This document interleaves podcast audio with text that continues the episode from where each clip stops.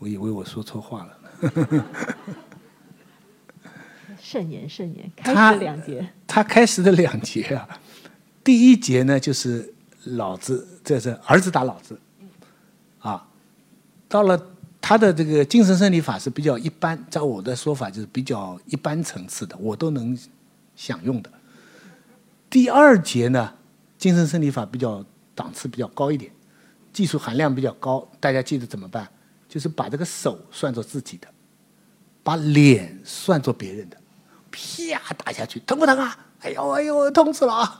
啪，你还还还生气吗？不生气了，不生气，我叫饶好，快得到了满足。好，脸是别人的，手是这是需要一定层次的，自虐的，对吧？我当然其实也有这样的时候，我这个小时候量体温呐、这个温度不够高啊，我就不能赖学嘛，我就把那个体温表倒过来抖两抖，一直抖到四十一度，其实也是一种自虐嘛。毕飞宇说：“这两章啊，不是简单的篇幅够了的问题。他总结了一下是什么？原来第一章的优胜纪律，阿 Q 都是跟闲人打架。闲人是什么人？就是村庄里的流氓，大家明白？这些人本来就是能打架的，所以阿 Q 输了以后，用简单的儿子打老子就能够解决了。大家注意他了，到了续的时候，到了第二个优胜纪律的时候，阿 Q 跟谁打？他先跟这个王虎比谁的身 这个跳蚤多，大家记得吧？他比谁身上的跳蚤多，咬不响，他觉得很憋气。呃后来呢，天来了一个假洋鬼子，他很看不起。最后呢，跟小弟打。换句话说，说简单一点，第一部分的阿 Q 是跟比他强的人打，打不过，他虽然不甘，但是比较能够自我安慰。第二部分，他是跟他认为比他弱的人打，不过，实在无眼见人了，自己都没法见了。那所以这个是一个很重要的差别。正因为自己都没法解决了，就要靠另外一个方法了，就是他刚才讲小尼姑了，就小尼姑刚剃的头，他去摸它。毕飞宇呢还用了一个倒读法，这个作家评论文学评论也很精彩。他说 阿 Q 为什么死啊？阿 Q 死被人被人判死刑嘛啊，因为他去偷东西啊，造反。他为什么偷东西造反啊？是因为他在这个莫庄啊待不下去嘛，失业了，没人雇他了。为什么会失业啊？他本来不是做得好好的吗？大家看到小说一开始的时候说说阿 Q 很做得的嘛，干活干得很好的嘛。为什么做不好？生活问题啊，出生活问题了，性骚扰吴妈作风问题啊，啊，作风问题啊。那为什么会突然阿 Q 已经活到应该二十来年了吧，对吧？已经活到这一把年纪了，怎么会突然出生活问题呢？就是因为小尼姑的一句话：“断子绝孙的阿 Q。”按他的说法，这一句话，断子绝孙的阿 Q 唤醒了阿 Q 的性欲。这个性欲，而且是出自于中国很很名正言顺的这个怎么说？无无传承哈、哎，对，无子嗣哎，什么什么什么，呃，不不孝什么我这个什么不孝有三，无后为大。对，这个阿 Q 突然想到，哎呀，我要无后了，所以才想到要去找吴妈了。吴妈老在那里，她之前怎么不不这样呢？对不对？就是那样。呃，按我的说法啊，他骂那个小尼姑骂他断子绝孙呢，其实也有点过了。正常情况下哈，现实一点的，小尼姑被他摸了头，大概也是阿弥陀佛就走掉了。对不对？这个，但鲁迅为了激化矛盾，鲁迅挑动这个群众都有群众，就给他来了一句“断子绝孙”的阿 Q，这个话很刻薄啊！啊，这个断子绝孙阿 Q，搞得阿 Q 性觉醒了，性觉醒了，然后就去跟吴妈要要跟要跟吴妈，这就变成他人生的一个转折点了。所以你们看，在阿 Q 的身上，充分的体体现了鲁迅讲的奴隶的前奴才的前两个条件：第一就是能在困苦当中找出快乐；第二就是不仅被人欺，而且欺人。我这两个真是太重要了。呃，我看过狄更斯有过一封信，他说英国的杀这个这个这个怎么来说杀头啊，或者是火烧啊这些酷刑的时候，有很多群众去看，还有很多小孩儿去站好的位置去看。狄更斯就在那里大声疾呼，就说这个民众怎么可以这么愚昧？他们为什么要去看？就是这个另外一个人，也不管他到底是有罪没罪，为什么要这样杀头杀人？所以，所以阿 Q 死的时候也是很多人看嘛，对不对？他还他还很遗憾，这个吴妈没有好好看他，对不对？呃，这个他的戏也没有唱好，就很多人看。其实仔细想想，这都是给奴隶在受苦当中增加快乐。一个在处在奴隶状态的人，娱乐至死，这是表层的快乐。最大的快乐，是他能够迫害其他人，以此得到快乐。历史上有过这样的情况，自己的状况已经很惨了，但是你还可以虐待他人。这个虐待给你带来了一种潜意识的快乐，使得他们本身不觉得原来的痛苦了。很多很多有这样的情况，你小孩都有，天性都有。这个这个小孩在家里被打了以后想不通，搞一个什么小狗小猫让他虐待啊？当然这个比较少了，现在啊。总而言之是人性里面有这么一个东西。那么至于还有第三个，我们刚才讲了，这个做奴才有三个条件，咱们缺一不可。第一是有快乐，第二是虐待别人，第三，你阿 Q 哪有什么奴才吗？给大家读一段。阿 Q 在这个庙里啊，我大概讲到四点半这样，然后就让大家提问了。好的，好的。阿 Q 呢，在这个庙里啊。做过一个梦，我可以告诉大家，历来的鲁迅研究教科书里的《阿 Q 正传》的研究，很少讨论这个梦，因为它比较难讨论，就避开。但这个梦很重要，我读一下哈。造反有趣，来了一阵白盔白甲的革命党。都拿着板刀、钢鞭、炸弹、洋炮、三尖两刃刀、勾镰枪，走过土谷寺，叫道：“阿 Q，同去，同去！”叫他，于是一同去。就他的革命是这样去的哈。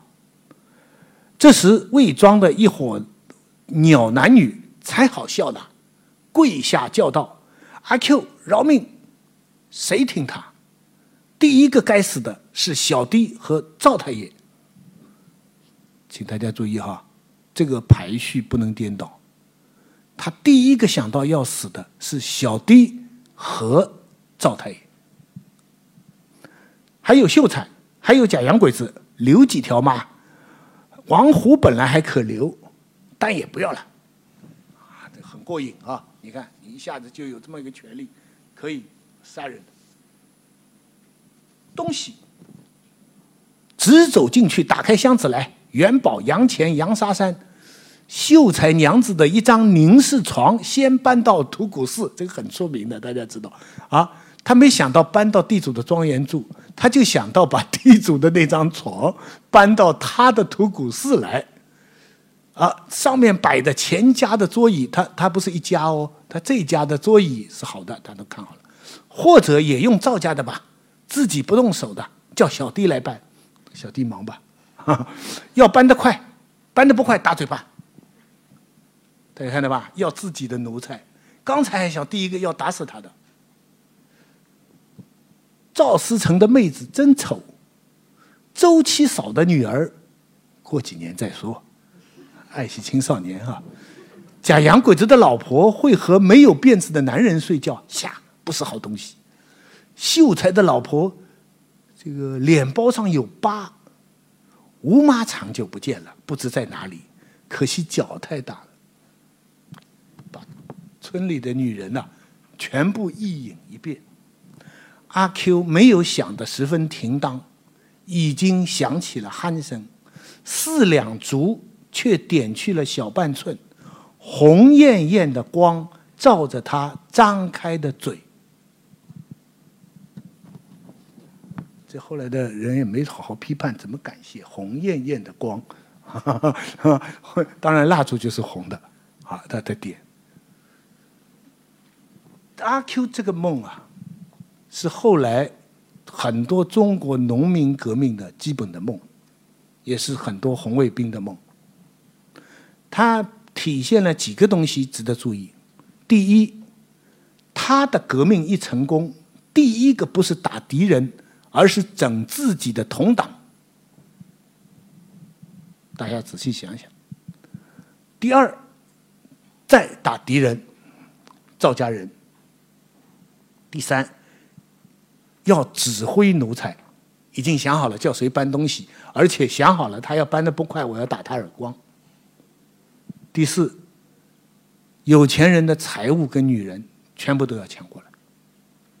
这个后来这个五十年代研究鲁迅啊，专家叫陈勇，陈勇呢就没有回避这条，他就说这个梦呢，说明这个农民革命的思想是了不起的，他们第一次有决心要把有钱人的东西占为自己。这是一次翻天覆地的革命的变化，那这个当时的一个一个解释。但是大部分的理论家呢，都觉得有点麻烦。当时的理论家最出名的何其芳，呃呃，何其芳、冯雪峰，呃，还有谁呀？李希凡，就是毛泽东表扬这个评《红楼梦》的，还有我的老师钱谷荣也参加在里面。很多人关于鲁迅当时就有争论。争论的焦点就是，大家碰到一个难题，就是阿 Q 精神是坏的，阿 Q 是农民，农民应该是好的，所以这个问题解决不了了。在五十年代，啊，就是冯雪峰就说要分开，阿 Q 精神归阿 Q 精神，阿 Q 归阿 Q，阿 Q 是农民，是我们要支持的革命的主力，谁能够反对农民，对不对？阿 Q 穷人受苦，要反抗压迫，但是阿 Q 精神是坏的。这个阿 Q 精神呢，统治阶级也有，赵家人也有，皇帝也有，所以我们要把阿 Q 精神同阿 Q 剥离开来。但是这个怎么剥离呢？这个手术怎么怎么动法呢？这个就就就有点麻烦。所以这个何其芳曾经提出来，他说，也许阿 Q 精神是一种超阶级的东西，它不仅在穷人，它也在富人。啊，他不仅在老百姓，他也在做官的，这个观点被批判，这个叫抽象人性论，啊，抽象人性论呃被批判。整个五十年代，这个理论，就阿 Q 的这个梦，解释不通。到后来，就是最左派的李希凡想出一个方法，他说阿 Q 精神是一种病，阿 Q 是好的农民。小说描写什么呢？就是统治阶级。怎么把这个坏的病，COVID-19，传给了朴素的农民，使得农民受了他的害，讲得通吧？通啊，非常通。阿 Q 精神性古玉经啊，这阿 Q 精神是 COVID-19，我们人是很好的，他传给我们，使我们得病，所以阿 Q 本来是很淳朴很好的，就是被赵太爷他们传了他一个阿 Q 精神的病。这 出了问题了。这阿 Q 这个这个研究啊，真是非非常非常这个这个有精彩。我我再给大家提醒一条：文革当中又有一个什么研究都不可以做，但有一个研究，鲁迅研究要继续。所以出现了唯一的一个鲁迅研究，一个作者叫十一哥，石头的石，一二三四的一，唱歌的歌。Actually，他是十一个人。具体的负责人呢，我认识，是我原来华东师大的现代文学教研室主任，叫陈孝全，现在已经去世了。他当时是这个写作班的负责人。那么这个十一哥呢，据说也包括余秋雨，但是呢，我问过余秋雨，余秋雨说好像他不在里边，他是在另外的一个写作班，在这个学习与批判上有一篇什么走出彼得堡啊，什么是他写的，但十一哥不是不，他没参与，但他那个时候已经也是蛮活跃的。那十一哥呢的鲁迅研究也很值得注意。我们不能因为他是四人帮的写作班子，我们就完全不看他的研究。他研究阿 Q 呢，他既不研究阿 Q 精神，也不研究阿 Q，也不研究赵家人，他就关心一个人，不是一个人，是一堆人，叫常山人物。要是要是大家有看的仔细的话。你们知道阿 Q 最后被枪毙以前被审判的，审判的时候有一个啊胖胖的人坐在那里，阿 Q 一看他，他就是一看他就是很厉害，所以不自觉的人就跪下去了。阿 Q 是这样站着站着，呃，等一下就跪下去，很自然的。就他跪下去的时候，旁边有几个穿长衫的人，没有名字，鲁迅就说他是长衫人物。这个长衫人物就很鄙夷的看着他，就说。奴隶性，你们看，把奴隶、奴才转到了第三个概念，叫奴隶性。大家千万记住哈，中文里边这个“性”一加，事情就复杂了。大家知道现代、现代化啊，这都好办；现代文学好办，现代性嘿嘿 麻烦了。这个学术概念有的好讨论了啊，这个、这个就英文的这个、这个 sex。好办，sexuality 啊，那就可以做 research 啊。他这个奴隶性一来就变成一个学术了。可是这这几个长穿长衫的人，一面比拟他是奴隶性，一面做这个审判的帮凶。最后阿 Q 还是被杀头了。所以呢，十一哥就认为这个长衫人物呢，代表资产阶级。所以呢，他们的研究结论说，《阿 Q 正传》就是批判资产阶级不能领导中国革命。这个这个结论呢是跳的有点快啊，是跳的有点快。这长山的人是不是资产阶级搞不清楚，但是呢，他至少也注意了有这么一种对于呃怎么说对于穷人的一种读书人的态度。为什么说这个东西重要呢？我我我插一句哈。在我这个书里，非常简洁的一个概括，就是在晚清的小说里，如果我我要用一个最简单的方法来概括晚清小说的主题，就是五个字，叫“世见官欺民”。这五个字里边包括三个名词：士，知识分子；官，官府。记住啊，这个官府是旧社会的官府啊，民就是民众。通俗一点讲，叫知识分子看到官府在欺压民众。整个晚清的四部小说都是在写这么一个主题。具体你们想知道，你们就看我的书啊。而这个主题呢，顺便提一下，到八十年代又复活。这个就是问题的严峻性在地方，但是在五四的时候呢，他把这个刚才讲的这个关系啊，这五个字啊，这三种三种力量的关系啊，复杂化了。怎么复杂呢？首先第一个是至少分成四种，仅仅鲁迅。第一种是。看见了官府在欺压民众，非常愤怒要反抗。谁呀？狂人，对不对？怎么说他们？呃呃，官府欺负他们啊？村旁村庄里旁边的人都说狂人生病了嘛，都说他有毛病嘛。这个狂人说：“奇怪呀，这个这个。”这些人呐，也有给知县打过家，就是打过这个榜的这种家的，也有给绅士掌过嘴的，也有衙狱占了他妻子的，也有老子娘被债主逼死的。啥意思啊？就是这些老百姓都是被官府欺负的，可是他们不知道反抗官府，他们来来来找我麻烦，说我疯了，我不过就是说吃人的礼教嘛。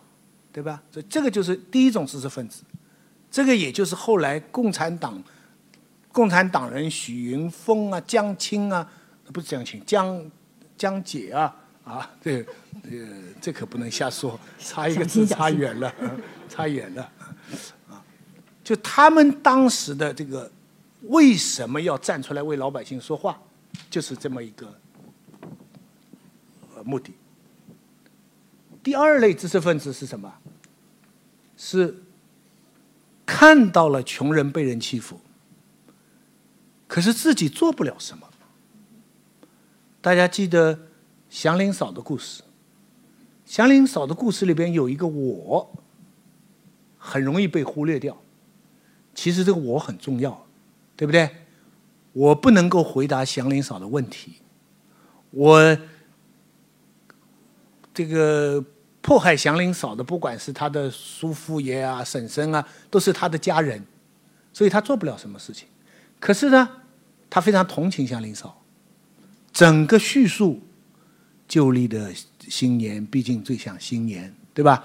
到最后这个祝福，都是在我的叙述当中。这个我呢，就是一个眼看着他也是事件观其名，当然这个官是礼教。可是呢，他做不了反抗，而做不了反抗的时候，他内疚，他觉得隐隐的自己有责任。更明显的例子是闰土，大家记得吧？我回去了，闰土撒掉了，对不对？他有一大串的东西说他为什么傻掉了？小孩多啦，战争啦，灾荒啦，地主的剥削啦，就把这个官其名都全写进去了。可是呢，我看到这个闰土看到我说：“老爷，世见观其名，这个事救得了名吗？救不了。我能救闰土吗？救不了。所以这是第二种知识分子，这个是影响非常深远的。后来有很多读书人都是都是沿着这么一条路，就是说他看到，但是 nothing you can do。这是第二种。第三种呢？我们很熟悉了，就是他也不要世见观其名了，是民见观其事，孔乙己啊，对不对？他也是知识分子，可他已经一塌糊涂了，哈，这这老百姓都可怜他了。那个我啊，那个小伙子啊，那是老百姓嘛，都觉得哎他是很可，可是他再可怜呢，他还想着天下事。我一直觉得孔乙己的这个基因啊，一直传到我们，叫什么？我们现在有句话叫“地命海星”，听过没有？解释一下。地中呃地沟油的命，中南海的心，地命海星，你没听过这句话？您太潮了，您真是。这已经不潮，这个前两年的了啊，不明觉厉，知道吧？这个知道，躺平知道吧？这个也知道，还好没有太脱节。躺平其实就是刚才讲的那个那个奴隶奴才，那个奴隶就是呃躺平但不认命，奴才就是 认命啊，是不是躺平就不管他了啊？反正他认命。呃，讲到哪里？我们是不是也考虑留点时间？我们在讲这个知识分子的类型。哦不不，我这个这个要把它讲完，要把它讲完，要把它讲完。呃，狂人是一种，我是一种，孔乙己是一种，第四种就是常山人物，就刚才讲，就明明看到了官在其名，自己看到了很清楚，做帮凶。鲁迅有一篇有名的文章叫。聪明人、傻子和奴才看过没有？野草里边的，一个一个奴才跑去跟跟这个聪聪明人说：“这个我这个房子开闷死了，开不了窗。”这个聪明人说：“忍忍吧，没事的。”结果这个奴才还是忍不了，又去跟一个傻子说：“傻子什么？有这样的事情？我帮你开。”砰一吵，哎，不能开，不能开，这个主人要怪的。主人果然，然后的主人还没来呢，这个奴才就先把那个傻子打掉了。打走了以后，就回去跟主人说：“哎，刚才有个傻子啊，说要来开这个窗啊，我把他打掉了。”主人说：“好好好，好好。”然后这个时候，聪明人也跑出来说：“你看，还是听话好吧，还是这样好吧。”鲁迅就是这里边有一个聪明人的角色，这个聪明人就是常山人物。很少人写到这种的，啊，很少有作家。我一会儿那个呃讲张爱玲的时候，我也许可以就这个再再阐发一下。那我非常简单的说，因为话要要要说完，否则很难过。知识分子分四种，民又分了三种。民不像晚清的民都是一概都是被欺负的，现在的民是第一种是被欺负，第二种就是刚才讲还要欺负别人。第三种呢，民自强，一件小事大家记得吧？啊，一个车夫，这个主人都觉得，哎呀，那那个老太婆碰瓷啊，和那个一个件小事就，就鲁迅对底层啊，他有个底层崇拜，所以后来什么平凡的世界啊，什么就发展这一类的主题，就是民众有分几种，官又变成好几种，赵家人呐，礼教了，最突出的特点，最突出的特点就是。官不做主角了，不像晚清小说里都是以官为主角，这个是我最大的发现。我在看之前没想到，看完了以后，我我到上海开会，我就问那些同行，陈子善啊、陈思和啊、高元宝啊，我说你们告诉我，从鲁迅以后一直到小二黑结婚，有多少作品是写官的？咱们不讲什么官，坏官好官不讲啊，都是想来想去。华为先生、茅盾早期的小说这个动摇，然后就很少。我在座各位给我提出来，我都非常感谢。为什么在晚清时期忧国忧民的作家都把主要的人物放在官，而且讲清楚了中国的问题就在官，批判官本位。到了五四，反而官消失了，而到了五十年代以后，官员到了八十年代以后，官员又成为中国小说的主角呢。欲知后事，且听下回分。大概就这么意思。我在书里边会会呃详细的呃啊讨论这点，要不。阿 Q 正传就讲到这里。可以可以，那预知后事如何？大家拿起那个徐子东老师最新的出版书籍《重读二十世纪中国小说》，里边一定有详细的解说。那么今天先感谢，因为我呃问答时间一定会有的。但是我觉得徐老师讲那么辛苦啊，他讲的很精彩，他解说也很多，大家可能平时没有注意到的观点。先给徐老师点掌声吧。谢谢。那为了预留更多时间，大家有机会签名，那我们的问题尽快啊，短节奏一点啊，就不要问的太长。那么台下有哪位观众想借此良机向徐老师直接提问的哈？粉啊那个彩色披肩的女士，你要报上自己的啊，比如说读者还是哪个媒体好吗？呃，我们请啊工作人员把麦克风递过去。呃，徐老师您好，我是您的那个铁粉，然后我现在是在凤凰卫视工作。呃，我刚才听到您在讲座中以及就是您的书籍中，我想是一定涉及到很多呃二十世纪这个历史时段中的人文科学领域的比较高级。呃，有成就的知识分子，那我的问题就是想看看您的看法，就是说我们现在这个呃年代，就是跟二十世纪那个年代比，像二十世纪出了很多大师级的知识分子，像呃蔡元培、胡适、陈寅恪，还有林徽因等等。那您觉得我们这个时代的这个知识分子类的大师，跟那个时代比是更多了还是更少了？呃，总数上当然更多了。哦。那个。呃，六六年的时候，我记得有个统计，全中国的大学生是六十几万，中学生一千多万，小学生一亿多，一亿多，一千多万，六十多万，那更不要说往前推，推到四九年以前，那个大学生就更少了。现在呢，呃，大学生每年考大学的就有将近一千万，啊，每年毕业的就七百万，已经有的毕业了的大学生，呃，加起来都好像是两两亿多了，而中学生呢也是一亿多，小学生跟以前一样也是一亿多，换句话说，以前是一个金字塔，现在是一个柱子，啊，那你想？中国高级知识分子当然多了。呃，就是有一种论调说，现在就是为什么这个年代没有大师？那我想问您，是不是赞同这种论调？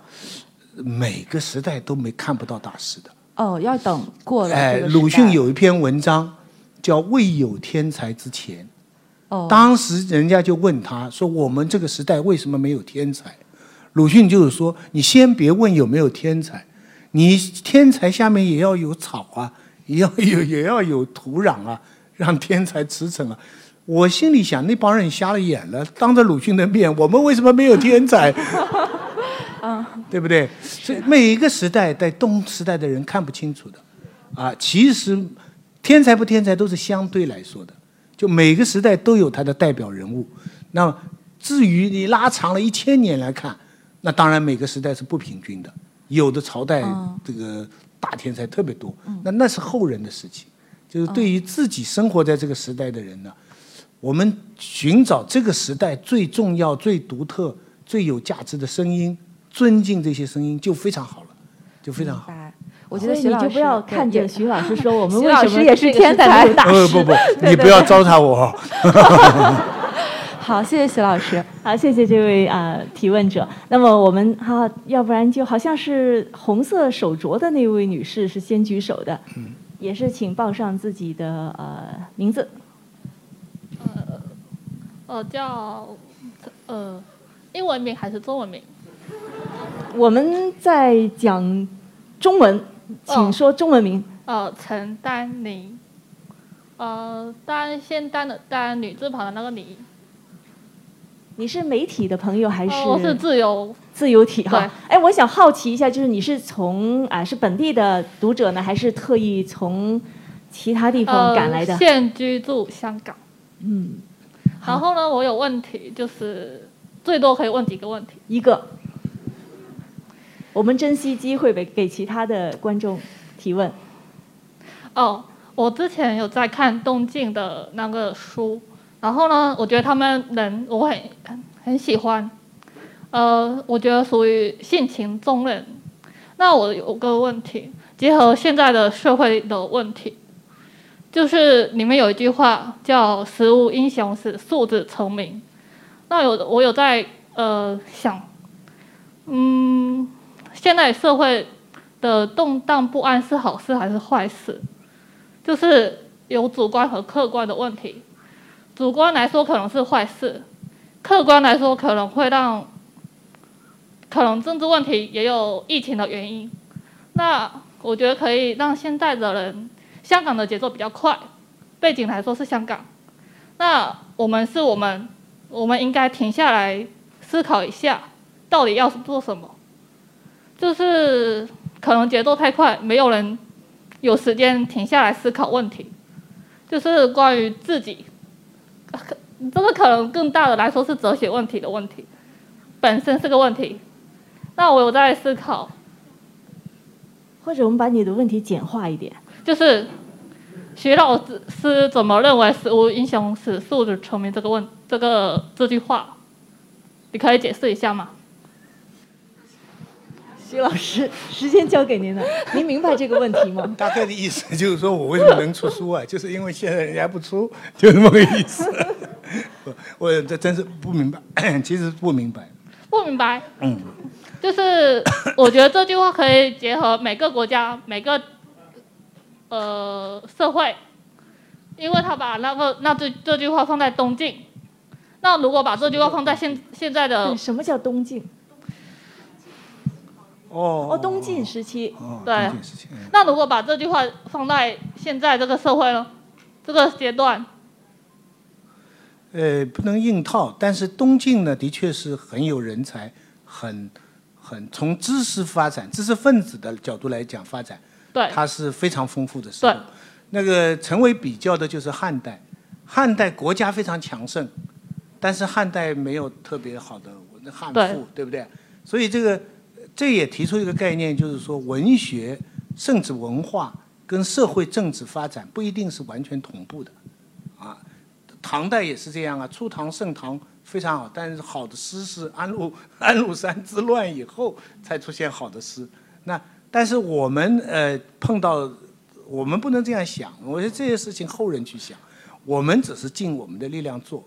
我们既不能想说，哦，我们这些人碰到一个伟大的时代，所以我们这个时代是做不出什么事情。不是这个问题。对，那我们也不能想，哦，这个是乱世了，所以我们就可以成名的，呃 也不能这样去想。所以这些问题，我觉得不，这些是都是历史家后来总结的问题。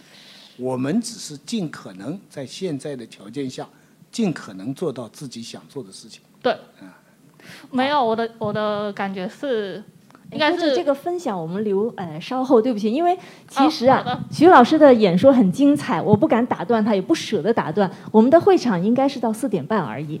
那现在呢，我还把这个呃问答时间又也自自动自觉往后延后了。那我现在就主观的说，要不然这样，我们最后一条问题，然后请大家珍惜这个机会，还可以跟徐老师拿签书啊。刚才要不然我们举手的人也不少，要不然我们来一玩这个呃谁最快，好不好？一二三，请举手。徐老师，您判断吧，哪一位我不判断，我不判断。得罪人是吧？呃，呃对不起，我知道你很热情，可是你你可以多两个问题，没啥关系，是吧？好，那你就少签了一会儿书啊。没关系。那好，徐老师，呃，给我们多提问。那我请一位男士吧，这这不公平哈。一位男士举手举了许久，那我们刚才都是女性提问者，听一下男士的提问的角度，好吧？那那位男士，请问。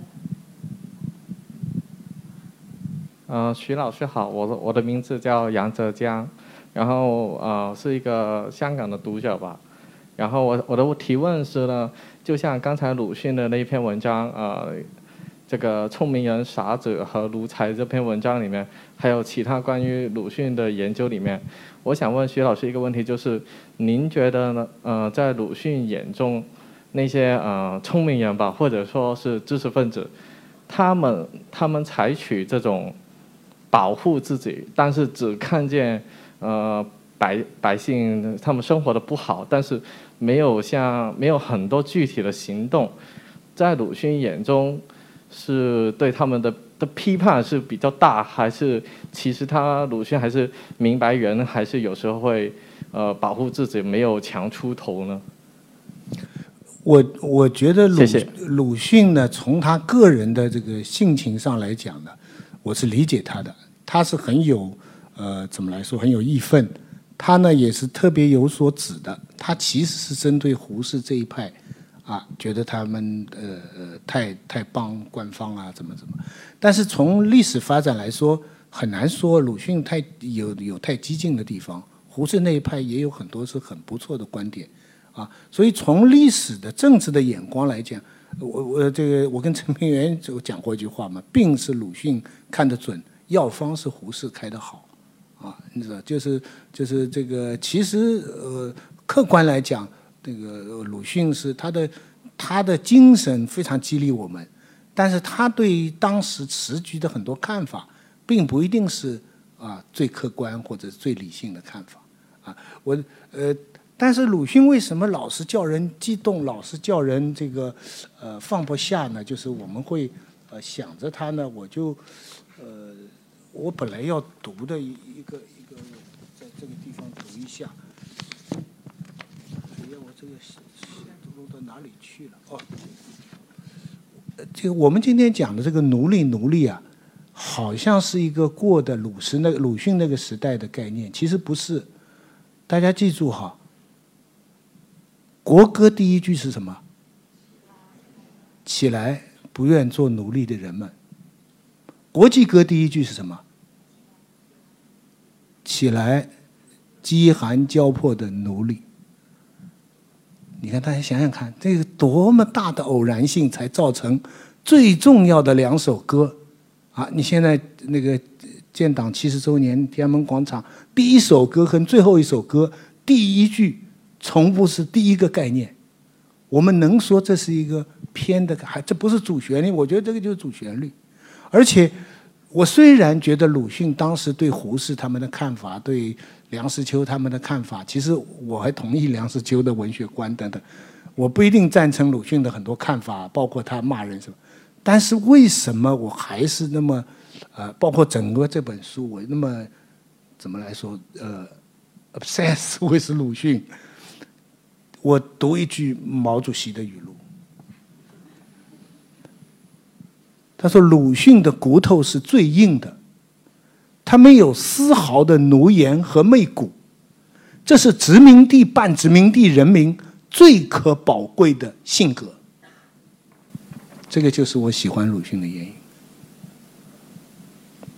我想这位听众很满意这个答案。那大家呃，感谢徐老师在开放这个问答时间。呃，刚才有一位举手好久的花裙子女生，尽量举过手的我们都尽量回答好吗？呃，所以请工作人员给。中间这一排第二行的啊女士，把麦克风递给她，谢谢。谢谢。啊，我是嗯，现在是一个就是也是比较文学研究生。然后刚刚徐老师提到了，就是说呃，毛选现在在中国要畅销了。然后我觉得应该有很多人都观察到这个现象，就是说现在社交媒体上年轻人都是喊着要打倒资本家。然后徐老师刚刚又说到，就说官、民、士这三个人物，但是在最近的这种，就是说官的形象，就官已经完全消失了，但是但是年轻人都想着是要打倒资本家，而官这个人物完全就消失了。我想问，就说徐老师对毛选又重新畅销了，这这个这这个社会现象怎么看？我我写文章有好几个地方都用到，呃呃毛泽东的观点。你们刚才我还读毛主席的指示呢，对吧？呃，我我我这本书里边解读《白鹿原》，我就用了毛泽东的一段话。呃，毛泽东说，中国农民是被政权、族权、神权、女的还有加上夫权所一起勒死的。我就借用他这个观点，分析《白鹿原》小说里边政权、族权跟神权的分离，三权分立。啊，所以，呃，我相信，呃，如果你读毛选，像以前那样，只是当最高指示去背，背完了机械的实用主义的运用，那对不起毛主席。你把它当做思想，当做一个理论家，他对中国的看法毕竟有非常独到的地方。你思考，甚至你也商榷，啊，我相信，要是现在青年人在今天这个角度重新来看这一切，那当然是有价值的。作为一个理论家，毛泽东当然是中国二十世纪一流的理论家，啊，所以这是我的呃看法。回答的很巧妙啊！那呃，这边这位花裙的女生应该是中间这一行第四排。哎，你好，我呃，我叫 Jessie 啊，想问一下，就是嗯，因为今天的主题是讲奴才和奴隶嘛，然后我的问题是说。嗯，这个人性当中就有拜高踩低的这一面，不光是中国有，外国也有。那为什么大家会认为说中国人的奴性是最强的？而且在这个社会的变迁当中，好像永远都是一个金字塔的一个结构。那那是不是意思就是说，解决呃奴性的办法就是共产主义呢？嗯，谢谢。哇，这后面的问题跳跃的好快！我刚在想回答前面的问题，后后面来一个，你叫我怎么回答？现在的不忘初心只是民族复兴啊，没人提你那个那个目标啊。搞怎么得我前回答好呢搞得我前面的那一部分 哦，对对对对，你讲这个人的这个呃呃踩低啊、看高啊，这个是普遍人性哈、普世价值。呃，鲁迅不这么看，鲁迅他很实际的解答，他说是因为中国过去一千年有大半的时间被异族统治。啊，这个是他非常是你说他有汉族中心观点吧，你也可以，但是他这个是很，就是说这个民族，他可以在一个完全异己的他自己不相信的强权统治下，可以和平的幸福的生活。这个是世界上不是每个民族都是这样，印度是这样，中国是这样，那日本就不是这样，啊，美国这些更不讲它了，英国也不是，所以。呃呃，你说这个情况是全世界都有，是一个普遍人性，还是说是中国特别的？这个是非常值得争论的。关于《阿 Q 正传》，最简单的答案，我的课堂上都有讨论。一种的说法是中国的国民性，一种的说法是一种普遍人性，还有一种说法是鲁迅自己说法，是因为中国的阶级性，是那个那个阶呃阶级的固化造成的。那哪一种解释都可以。我推荐阿城的一个解释。阿城有篇文章，他说改造国民性是不可能的。他说改造国民性等于要改造中国世俗性格的一部分。鲁迅认为读书人的想法可以改造中国的世俗，这个当然他有点余地哈。他说这个非常非常的困难，所以是个悲剧。这个我们要慢慢去琢磨消化徐老师最后这个引用的话。那么时间也实在是差不多了，所以很感谢今天呢来到现场的热情的读者和观众朋友。